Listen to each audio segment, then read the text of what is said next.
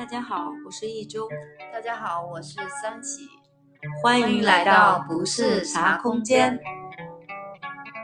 哎，三喜啊，最近你有喝那个酱香拿铁吗？酱香当然有啊，好喝吗？你猜？我猜，我怎么猜你喝的？你有你有喝过你有喝过白酒吗？喝过少少，哦，那你有喝醉过、喝吐过吗？喝啤酒喝吐过，概率比较高一点。那种感觉就像喝了喝了白酒，然后开始喝醉以后的那个 什么 呕吐的感觉。还没喝就呕吐了吗？你是想形容说很难以下咽，还是没有？事实证明说，真的是不是所有的所有的搭配都是完美的。呃，我个人还没喝俩。其实我从朋友那个口中说，他说，因为他那天跟我说他喝过了，然后让我不要踩雷，说喝上去 有一股妈妈煮的那种黄酒汤的感觉。我黄酒再加汤是什么感觉？我觉得黄酒汤你可能会比较想喝，本来我这么形容你可能就不想喝了。对，被你形容什么呕吐感，我是真又感觉更就是因为其实我们当时是个人一起喝的嘛，然后。都有同样感觉还是？然后不，我们刚开始的时候其实就是觉得说那个味道很奇怪，我们形容不出来，想象。但是对，后来突然有评论看到两个评论区，然后有有在说，然后突然觉得哇，真的是这种，真的就是那个味道吗？对，因为之前只是觉得就似曾相识，但说然后就说不出来，对，描述不出来。后来看了那个网友的评论了以后，突然就觉得哇。马上感觉就来了。我朋友说那黄酒汤的时候，我开始还觉得没有那么难喝或怎么样。后面说什么你刚刚跟我说的那种呕吐感，哇，代入感特别强，因为自己喝酒喝吐过也挺多次的，那太难受了。这样这样会不会砸人家牌子？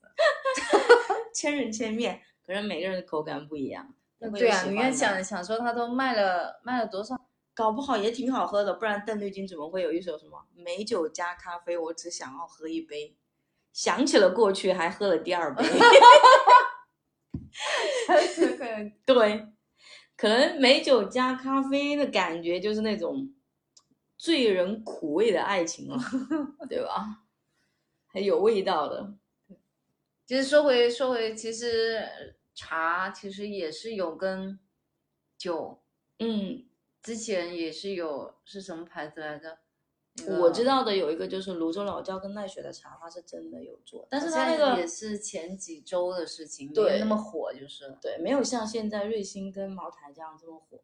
它，但它，我觉得它还是有一点，它不像是瑞幸，它就是直接是这种混搭在一起的，像泸州老泸州老窖和那个刚刚你说的那个奈雪的茶，他们搭配在一起可能。更多的还是跟教大家怎么去玩这个东西，它不是就已经帮你搭配好了。像瑞幸它是已经成品出来了，是它就可能就是现场直接，因为它有那些做饮品的小弟、小哥哥、小姐姐已经做好给你到手上了。那个泸州老窖跟奈雪茶，它是类似于像那种做礼盒的方式，把酒跟茶联名卖给你，就是一个概念吧，搞。茶酒可以在一起，也做一个概念卖给你。说实话，其实如那个那个茅台它火了以后，其实让很多的我们的茶界的朋友 也开始跃跃欲试了，就把那个茅台跟那个我们的那个各种的茶混搭在一起。对，然后好像很多岩茶这种特别多。对，拿出来试，然后点燃一下，还有火焰，然后再开始有这种。毕竟茅台度数还那么高，然后再对对烧一下，只是那种视觉感特别强。然后我都看到茶叶都烧起来了，然后再注水下去呢，我都不知道那杯茶还能喝。我很我很心疼那杯茶，有点浪费。对，不太浪费了。茅台也很贵，好吗？也是。真的从科学的角度来说，其实我是不会很建议啦。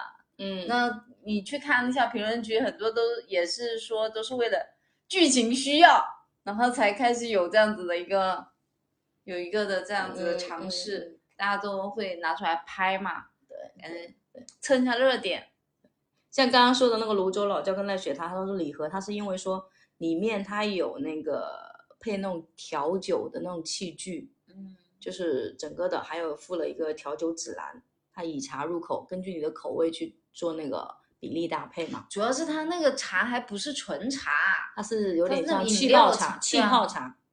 就饮料型的茶，对对，所以它那种还跟我们这种纯茶还不太一样。那种可能可能哈，嗯，会入口俩，好入口俩。像我们刚刚说的，我们茶有那种，我是觉得我那种应该喝不了。炫技用的。对你喝茶喝习惯了那种味道了，然后你再加酒，肯定体验感会不一样。如果是像刚才那个泸州老窖跟奈雪茶联名的那个礼盒，年轻人他做零售嘛。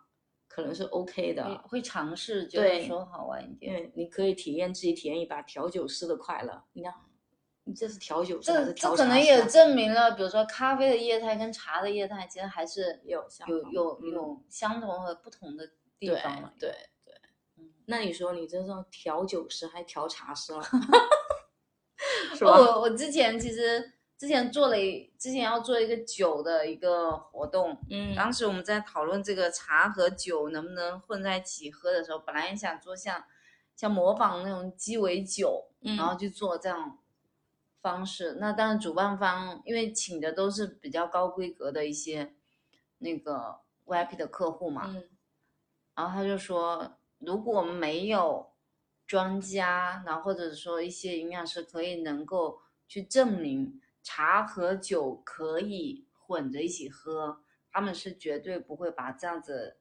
的这种搭配，然后给到客户的，因为他要保证保证他们的这个活动的品质。但凡多出了点问题的话，其实都都是都会影响到品牌。所以从这个点看到什么，就是真正喝茶和真正喝酒的两类人群，他不太想要去尝试这种混搭。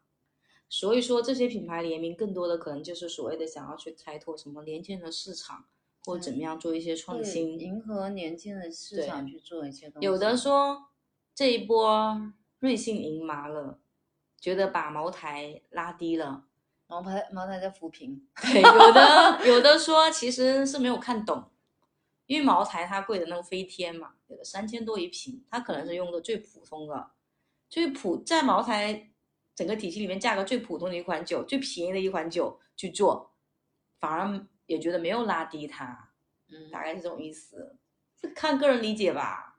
反正反正我个人是觉得不是，就是尝试过以后你会发现，不是天下不是所有的搭子都是 完美的，不是天生一对。对，千人千味啊，反正特调就适合每个独特、自由的灵魂吧。对，属于自由的灵魂，这句话说的对。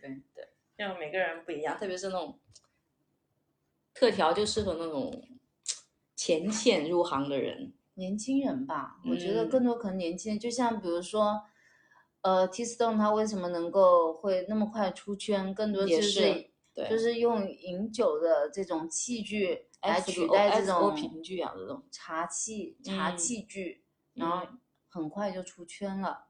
而且也比较符合年轻人的这种，嗯，消费的这种习惯。他在饮茶的那个形式，还有器具上，都做了一些不同程度的创创新嘛。嗯，对。其实我觉得茶和酒的这种组合，我就如果非要非要 非要做搭子的话，因为现在不是很流行这什么各种搭子嘛，想要做搭子的话，其实更多的其实是做一些主题的礼盒。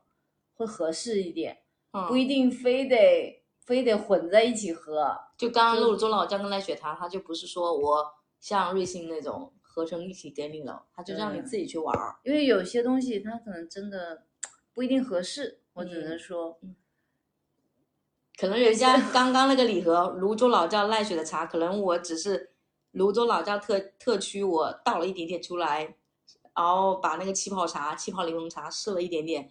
啊，不好喝，我还各自可以 各自喝掉。对，瑞幸那个不行啊，特调好了，喝一两口完了。那是我人生智商税吗？喝过记忆犹新的一杯拿铁，踩雷是吗？对，真的真的是属于踩雷。虽然虽然听你们这样说来说去说来说去，我可能还是要试一下。每个人感受不一样，总要尝鲜一下。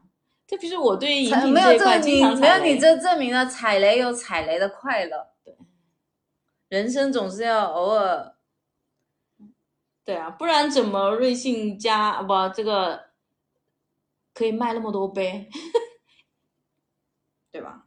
大家都是第一次想要去试一下，因为很难，可能很人生中能有几次这样的一个机会呢？嗯嗯，对啊。但是茶跟酒在一起就是经营的方式，其实在几年前就已经有了，但它不是说用这种特调的方式。基本上就是那种小的精酿酒馆，有的开始做改的时候，比如说日茶啊，日茶夜酒的方式，一个是来节省那个经营的成本，嗯，然后人呢，你可以用兼职的方式，对，就适合更小的一点空间吧。这种就是把空间的利用率最大化，对，就把这个比你这种硬要把茶和酒 混在一起的这种方式。这种留留存率，客户的留存率也会比较低一点。那种尝鲜吧，那种就是尝鲜一时的流量轰进来，你发现，但其实你会发现说，很多事情，如果你尝只为了尝鲜而尝鲜，流量进来了，你就很短。你没有一个东西可以去承接的话，其实是没有用的。嗯，日茶夜酒，知己共欢，这是首诗，真的。白天是白天，你刚刚你刚刚是喝了点小酒是吗？对对对，其实哦，插个小小话题，我们录这一期之前，我们刚刚有喝点小酒，所以说刚刚说什么日茶夜酒，其实它的客户群体也可以是同一类、同一批，对对对，重叠的。我们平时真的就是日茶夜酒，不是天天有啊，偶尔偶尔。所以说这种每个周末偶尔，对，一周喝个一次吧，这样子就够了。是吧？白天有精神加持的那个什么茶香，晚上有慰藉灵魂的 酒鸡尾酒。突然没有，我突然觉得说，我是不是应该在那个收纳收纳子上配一下我们的刚刚干杯的一些画面？对，干杯的酒的画面是吧？刚刚说我们我们来谈一下那个日茶夜酒的模式吧，因为很多做那种小茶空间的，还有小酒馆的人。嗯，他可能也在考虑说，我的空间怎么样跟现现当下的这种社会环境，对吧？对，去做拓展啊。因为而且现在像我我们我自己我们这边经营的这个空间，其实也都在一直在摸索嘛。因为我们的那种茶空间是从早上的九点到晚上的六点就结束，就就结束了，就在喝茶这样的一个时间段，其实就结束了。但我们就希望说，能够把夜场的这种，呃晚晚场的这种时间段给利用起来。那这时候我们就会去找一些优质的内容来填充。但我们不一定，我们没有找酒啦，就不一定是找酒。我们是想说找一些更有、更有趣的一些生活方式，适合夜场的是吗？对，融合进来。啊，我打个比方说，那我可能就是我把这个场子开放出来，我给一些说这种。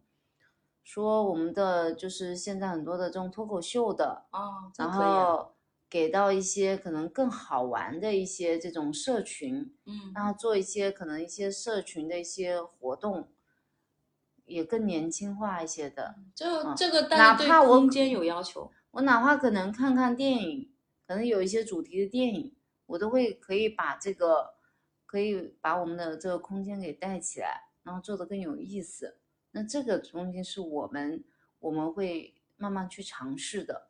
那其实它的模式跟日茶夜酒有点像，只不过说我们不是酒，不是酒，对，那可能是另外另外的一个我们在尝试的一个方向。日茶夜乐，对哦。其实那个日茶夜酒的方式，我是看到有成功案例，都是在杭州那一带、南京那一带。可能他们就是更多的是用那种档口的方式，一些那种晚上他也不是说我们刚刚说的白酒啊什么这种酒高端酒，更多的是那种也是适合白领阶层这一段的酒吧，现在都精酿啊，精酿这一块，对，因为咖啡啊，对吧？白天的茶呀、饮品啊，晚上变成那种精酿酒馆，空间越小可能越好，就是有点像社区酒馆啊、档口酒馆啊这种方式，它附它也是有做那种招商加盟的方式，因为比较小嘛，嗯，就比较好弄这样子。就是现在其实这种小空间、小空间的这种经营模式，其实很多都是很值得去学习的。对，你会发现说他们的虽然小，但他们生命力很。嗯，很长，复制也也很好复制，他对那种环境啊、地选址啊，对吧？只要人流量还差不多的地方都有一些是属于就是属于那种社区型的，嗯，那种小小小商圈社区，对，然后那种写字楼那种那种的店，反而你会发现说好像做的比现在的一些大的那种大的这种空间。会好做很多，而且生意也好。嗯嗯嗯，然后它模复制啊，模仿也是很快。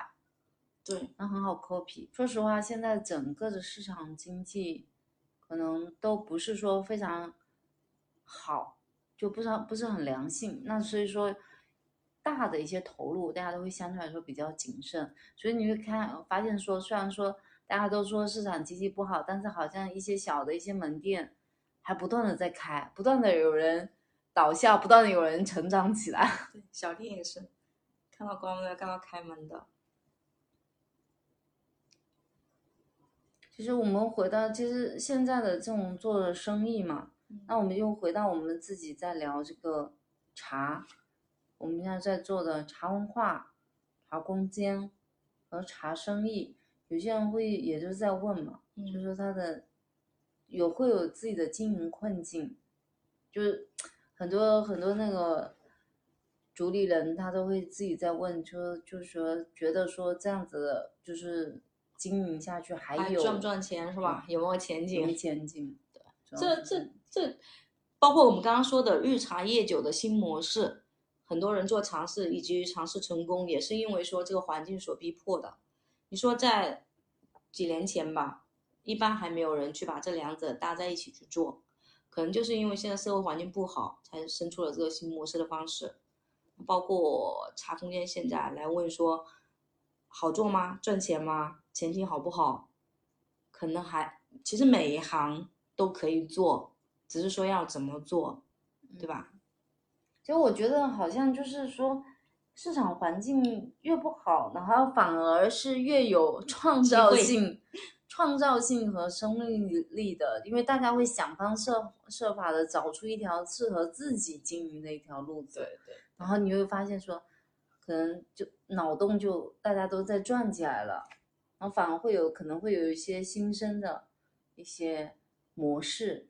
然后我昨天还今天还看到了一个那种叫青年茶空间嘛，它就真的就是完全就是那种小酒馆的模式在经营茶馆。嗯嗯，然后所以说我就觉得说，现在现在其实大家的不断的在变着法子在取悦我们的消费者，是啊，所以有时候大环境所逼迫的嘛。哦刚才我们说的那些茶联名啊、茶创新啊、产品创新、器具创新啊，包括空间上的那种经营模式的创新，对吧？都是环境所反推回来的。有没有大家有没有就是这个东西怎么说？就是如你要找到自己长期发展的东西，像我们说的，你有没有把一个东西做到长久？找到自己很湿的雪，我们说滚雪球，嗯，有没有很湿的那个雪，然后再去滚动，往哪边滚也很重要。这个就是一个很长的坡的问题了。这个坡的坡度，你如果是一个很陡的坡，你可能死的也很快。有没有找到一条很长的坡，然后让你这个很湿的雪去滚动，越滚越大，滚雪球效应，也就是我们说的那个复利效应。找到自己的那个闭环的方式，这很重要。有时候，其实，在经营的过程中，他就会遇到很多的这种诱惑吧，会让你，比如说，可能就像你刚刚说的，你你如果是一条路要滚雪球的话，你可能要。走朝同一个路径，然后不断的去滚，不断的去滚，对，有这种才有这种复利效应嘛。那有时候其实会有很多的这种不同的声音，然后来吸引你，然后可能你就放弃了你之前的一些坚持和想法。是啊，我觉得是真的是会有这样子的声音存在。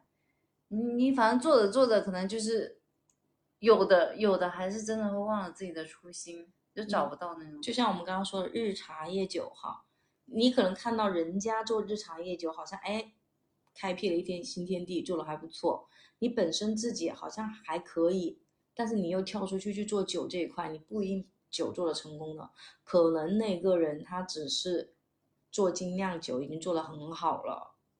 然后把白天的场子利用起来做了茶，而且找了一个懂茶、新茶饮还不错的人，就共同合作了这件事情，只是你没看到的东西而已。觉得我想问你个问题啊，你说如果你作为一个经营者，比如说，嗯，比如说一个市场，比如说现在打比方，某某款茶类它很好，嗯，但是很好卖，但是其实对于你来说，你更想卖另外一款可能市场不是很好的茶。嗯，你会你会怎么去选择呢？这还取决于我前面是在做什么，是卖产品吗？但是有时候我们会觉得说，呃，一款茶可能它是因为整个大的市场环境都在走下坡，某某某些茶类嘛，它可能有些它确实市场它就很难 被接受，也不是说很难被接受，就是它因为某一些历史性的原因。现在的市场份市场的可能接受度很小，当然说可能国外的一些国外的量还是很大，但可能在国内它的市场可能就没有之前的那么的那么大了。那你如果还是要去选择这个市场的话，你会觉得说就是很难。我如果我我是不会百分百就说抛弃以前那个东西，然后去重新尝试一个新的东西。也不一定会成功，就像我们刚刚说的，你看到人家成功，你没有踩进去，你去踩，只是你看到表面的东西而已。我们可能考虑从营销方式，或者是从一些联名的方式，这些方式去做一些改变吧。你本身那些渠道还在做啊，只是想要去怎么样再去拓宽。你会做那种培育市场的一些，这培育市场的事情不是我们要做的。我我个人是觉得说这个这个很漫长，你知道吗？这就是回到我们说做品牌这个东西了。品牌这个东西，你怎么样去做市场，很慢很漫长，一样。总是会有人有人在坚持吧，或者就像我们刚刚说的那个瑞幸跟茅台，对吧？然后后面就有很多朋友去做茅台跟茶，他也是人家。有做一款成功出来，他就去做这种特调啊，做这些七七八八，能成功了就成功了呀，不能成功了肯定是一大片的。那就是就觉得说这个经营，但是我我看到有一家是专门做特调哦，把它做成课程了，还是真的，就是它是不是用原叶茶两？嗯，哦，是用原叶茶，不是用白酒，它是用那种特调，就是鸡尾酒或怎么样的，可能那些茶还。调出来还是都能喝的。本身这有个前提是他自己做鸡尾酒、做调酒师这一块，他就是 OK 的。他在产品研发这一块是很 OK，然后加入了茶叶去调，原叶茶去调哦。首先他要保证这还是一款很 OK 的鸡尾酒，再去用什么样的比例、什么样的东西调出茶饮特，我们它应该叫特调。也就是说，其实不是说创新的方式不好了，对，只是说你要找到一个合适的，嗯，对，就你在，比如我们刚刚说茶跟酒，你一个点都没有，你自己去做很容易失败。他本身自己在特调这一块上就做的不错，是一个特调师、调酒师。现在不是很多还有那种调茶比赛，嗯，然后就是。会培养出很多这类似的，你刚刚说的这样子一些，对，这样子可能会带一批什么呢？就是我们说的那种年轻饮茶的用户，因为像我们早前分享过，茶在以前就是那种什么会所形式，嗯，都是一些嗯很忠实的，那客户真的是忠诚忠实，但都是喝圆叶茶，那些客户已经饱和了还是怎么地，市场可能就那么大了，嗯，对吧？现在的。以前的年轻群体都成长起来了，然后要培养他们喝茶，通过通过这种什么对新消费的东西去拓展。所以现在也有人人人慢慢的接受了那个什么下午茶去喝那种纯茶饮，包括很明显的就是那些奶茶店。嗯，以前我们喝的都是什么奶茶，现在是什么奶茶？嗯，现在很多是不是已经有一个原叶茶、纯茶了？这也就是一个社会发展的一个现象嘛。而且我我我之前听到一个一个报告也在说嘛，就是其实现在的这种呃调配茶饮的这种销量，其实就会比这种纯茶的这个销量高非常非常多，就是那比例很可怕，很可观。像我们还这个年，我们现在这个年龄也是还处于那种保守跟尝鲜的中间都会有的嘛。对，比如说你现在我们刚刚说那个调酒师去调茶出来那种，我们就会去喝，会尝啊，肯定也是会尝啊。我们喝原叶茶，因为我们平时都是喝。其实像我去奶茶店嘛，现在其实我都要么买果茶，就是那种新鲜的这种果茶，要么就是买可能就是那种。呃，茶饮可能我就是一些带茶的，对，带茶 的，觉得健康一点是吗？就比你纯奶茶感觉更好喝，嗯，可能也是一些心理作用。年纪大了，我那天那天我同事他们点了点了那个现在很流行的什么一点点，其实我是不怎么点，基本上可以用十个手指都可以数数出来，我喝过几次。我也很少，但是我那天喝了，其实也还不错，就那茶的味道也还是不错的。因为现在奶茶店他们用的茶底还真的是原叶茶底的，是茶叶的茶底。不是那个福建嘛？那个福建他们不是也就是主打主打的那个？主打就是专门做原叶茶的饮品，那个还是能只能叫饮品。但我就觉得说现在也是越来越多，销量也非常非常可怕。现在已经调到，你看现在茶开始跟酒搭配了，只是这个概念说在以前就有了，就前几年开始就有一种绿茶夜酒，包括这些方式，只是说刚好这一波又这个热度又炒起来了。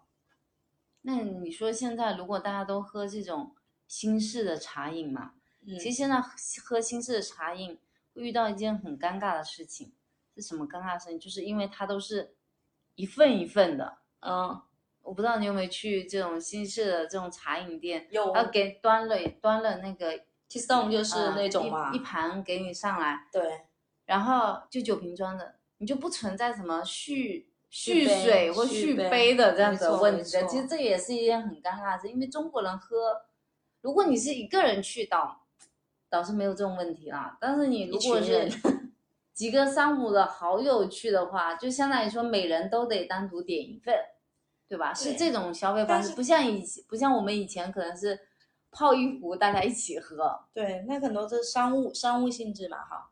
像刚刚我们说那个就是年轻群体嘛，他也有配那个呀，配一壶两杯的这样子，就搭个杯子。对，就是呃一个一个玻璃壶嘛，两个玻璃杯。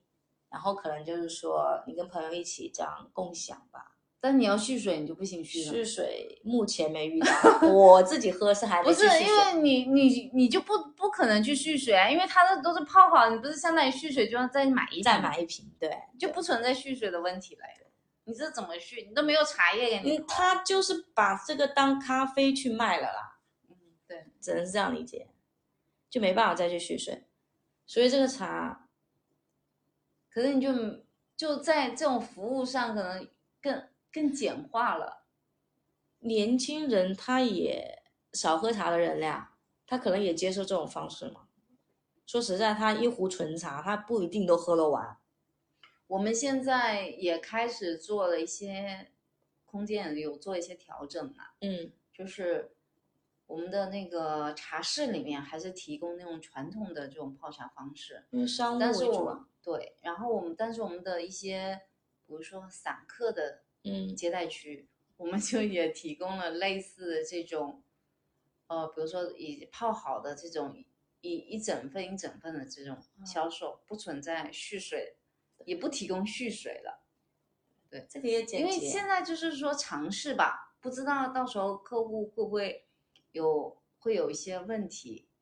如果到时候有问题的话，我可以再把我们的实践的一些经验拿出来跟大家再分享分享。就是我们可能就是一个是客户会不会遇到这样问题，还有一个就是说遇到这种问题，一般我们是怎么解决的？大城市现在这块做的还是有成功的。我们我们之前讲过的嘛，嗯，冬夏天的时候不是围炉冰茶嘛，它基本上也是大概这种概念，就是简单的配点小零食啊什么的就过了。但是你那个可以加水。你那个可以蓄水，那我问题是冷却茶，它用那个玻璃壶一壶两杯，它就没办法加。对。然后冬天的时候，不是现在连茶器具也会生产那种保温的那种底座嘛？嗯，是。然后冬天就是在那里保温，然后你自己再倒出来喝。所以说这种，就是说这种好嘛，有好，就是可能对于大家来说，其实该有的边界感都都有了。但不好的一点就感觉好像没有了那种我们以前喝茶的那种氛围，会不会觉得就你来我往的这样子一个一个这种就这种感什么东西都还是要尝鲜体验感嘛？就是他他客户群不一样，只能我我那天我那天听一个老板也在跟我分享说，为什么中国人要有一个接待朋友和客人要有一个这种漫长的一个。烧水，然后备气，然后这种过程嘛，其实这个其实对于对于现在的这种新茶饮的方式，其实把这一部分省略了。我就在前期给你服务完了，啊，他就跟我们在那分享说，为什么会有这样需要中国人喝茶，为什么需要有这个过程？嗯，就是因为客人来了以后，我可能跟你不太熟，或者说你来了以后，我们没办法快速的进入话题，我就需要有一个这样子一个。循序渐进的过程来缓和一下前期的这种很尴尬的一种氛围，那我就觉得说啊，原来这个其实其实是挺妙的，就是因为我们会觉得他没有这种泡茶你来我往，我还要给你递杯的这种仪式感，仪式感的时候，我觉得总觉得少点啥，少少了点什么，那种真的是适合，比如说那种新式茶一定很适合说我一个人去。这个我觉得，对啊，好像没朋友一起，比如说两个人，也就是还还好，但一群人去，我就觉得总觉得少了一点味道。你会觉得，那为什么我们其实很多人还是喜欢去古厝茶馆嘛？那么就是觉得说古厝茶馆里面其实那种老味道还是保留的。有时候你还碰上了一个茶艺表演，那等喝茶 喝那一口要等好久，就是那种。该有的这种生活方，就是可能原来的这种生活方式，可能在我们的这种基因里面，可能还是还是有保留。但是现在说年轻人会有年轻人自己的生活方式嘛？那每个人生活方式不一样。对，首先至少现在年轻人已经开始喝茶了，也是一件好事。我只能说，因为我们也在慢慢培养茶文化，总是要传承的。我们现在很多的这种门店的一些服务人员都是那种实习生，然后或者说刚毕业，没有这种喝茶经经验，但是你会发现来了以后，他们也会觉得说很喜欢这种喝茶的这种方式，而且会发现说喝茶越喝越美，茶馆里的美眉都越喝越美。要告诉人家茶不是只有一个苦字，茶是。层次很多的苦，哇，有回甘。所以很多朋友喝茶就是说，不喝呀，茶太苦了，我睡不着呀。像我们这种已经喝到没感觉，对，晚上喝茶也依然感觉要助眠。我们聊到这里，我们是不是可以可以喝一杯？喝一杯。我们现在喝酒不是喝茶就是了。对，继续酗酒。酒可以续杯，其实我觉得这种边喝着，来来碰一个，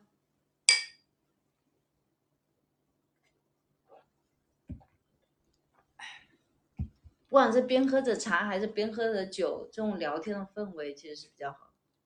大家可以脑补一下这画面，大家可以想象一下，两个人然后坐在这里，然后灯光，然后昏黄。我们特意挑了那种暖黄色的灯光，嗯，然后拿着高脚的酒杯，然后喝着酒，然后跟你们在聊茶，这是一件很，这是一件很奇妙的，有点 所以说画面。今天聊的是什么？茶跟酒的关系。对，所以我们特特意挑了挑了一杯酒。嗯，那说一下，这是你是这两个是一个什么样的主播啊？日茶夜酒的主播。日茶夜酒的生活，就是说我们的生活本身也是日茶夜酒的生活。嗯。没有天天酒好吗？没有天天天茶是有。聊回说我们我们的其实做茶，平时日常我们在工作的时候喝茶也是因为脑力，要用到脑子，提神醒脑。对，可以提神醒脑。别人用用咖啡，你用茶。对，这就是群体不一样。其实我们也喝咖啡就是了。嗯，对，茶只是说可以续杯。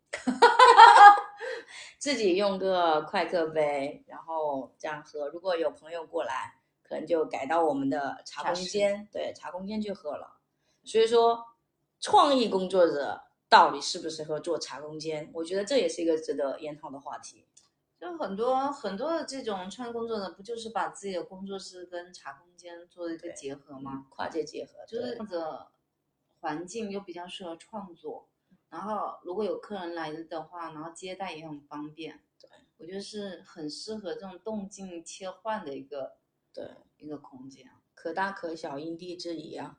它可以 选一个独立的空间，也可以是一个开放的公共区域，风格上也可以跟那个什么你的创作工作的性质去匹配。所以说，这种创意者的创意者工作室的茶空间。它也可以形成不同的主题空间，对，比如说有的可能是服装创意，有的可能是设计的，嗯，对吧？就各各行各业的，它就不一样。嗯，它肯定有它的它的一个吸引的一些圈层嘛。没错，因为它你吸引的客户也不一样，你的茶空间可能感觉也会不一样。嗯，就回到我们之前讲的，你要做一个什么样的茶空间？你有没有找到你自己的核心 DNA？对，创意工作者他就有各自的 DNA。那你所以说，你说我们刚刚前面在聊到说，呃，有没有所谓的这种前景，还能赚钱吗？那我觉得这种肯定是有前景的，因为你会发现说，现在越来越多的茶空间都开起来了，那它是不是意味着其实就是有前景的？你首先得找到你的起始优势，对你，你当你想要跨入这个行业，你有没有找到你自己的那个起始优势？赚钱，赚钱是一方面，肯定大家都是为了赚钱，对吧？你还只是说作为一个爱好去做，这很关键。其实很多你我们会，其实有时候我们会发现，有些有一些茶空间其实是，比如说它的一些。主主理人一些审美的品味啊，一些空间态度的一些体现，他就觉得说通过这样子的一些方式，能够找到他的一些聚拢一些他属于他的一些圈层，然后同时呢，在这样的一个相相应的圈层里面找到他的一些可以挖掘的一些价值，全是这样子的。有些客户就是可能在谈一个生意，去到你公司，然后你。我们有一个很不错的喝茶空间，他也就是做生意嘛，讲究和气生财，然后看到你不同风格的茶空间，他就觉得，嗯，这个项目交给你是没错的，至少你自己有做的案例是吗？对对对，包括你自己空间延伸出来的一些产品，特别是你如果是个设计的工作室，你可能做了一些文创产品还不错。包括你自己茶空间延伸出来的产品。前一段时间我们不是在做一个设计展嘛？嗯，那其实他们会设计各种各样的商业空间，但你会发现说，开始有有一部分的设计师开始关注到茶空间的设计，就专垂垂直到茶空间的设计这个这个品类里面，因为其实茶。茶空间的设计，如果是说在国外一些茶茶文化相对来说比较浓郁的一些国家，然后他们对这种茶道文化的这种呃这种培养包括他们的这些茶空间的一些设计，它都有相应的一些规矩在的，很严格的规矩在。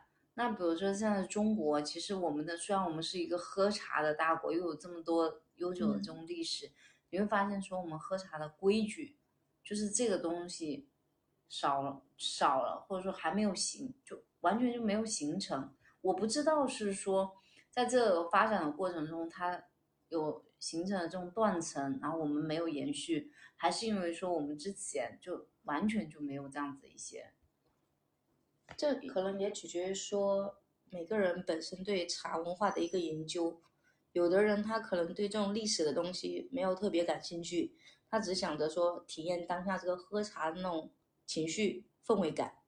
对，像公司这种茶空间的话，它可以就是那种氛围，可以让大家在品茶谈理想中就解决的一些商业问题啊，跟一些生活问题，在那个什么安静思考，跟那个伙伴。啊，生意有人一起做劳力激荡，分享交流这种，那其实酒也可以，这就这也没有所谓的规矩嘛，只是说一个氛围的感觉。对，真正想要说了解茶文化、茶历史的人，他会去深究说茶的历史这一类的问题。茶也是可以把人喝醉的，不是有一个词叫茶醉？茶醉，对我是真有朋友可以喝到茶醉。我是还个人我是没有体会过，我也没有体验过茶醉的酒醉倒有，茶醉还真没有。行吧，那我们今天其实聊了也，哈啦哈啦也聊了挺久的，收个尾。对，这一期就是说，其实告诉大家就是说，茶跟酒在未来的空间还是蛮大的，只是说在这个是日茶夜酒的方式，还是茶酒特调的方式。这是因人而异，市场肯定都会有的。我们大家眼前也都看到的有这种成功的案例，就是每个人如果想要做茶空间，如果想要在这个领域去发展，第一点首先要找到自己的起始优势，对，然后再去研究说我要做什么样的方向。好吧，那我们今天的这个就聊到这儿吧，就聊到这吧。嗯，大家有什么问题可以在。依然在评论区给我们留言或私信，嗯，那我们就结束我们今天的话题，我们要继续喝酒吧。来来干了干了，拜 拜拜。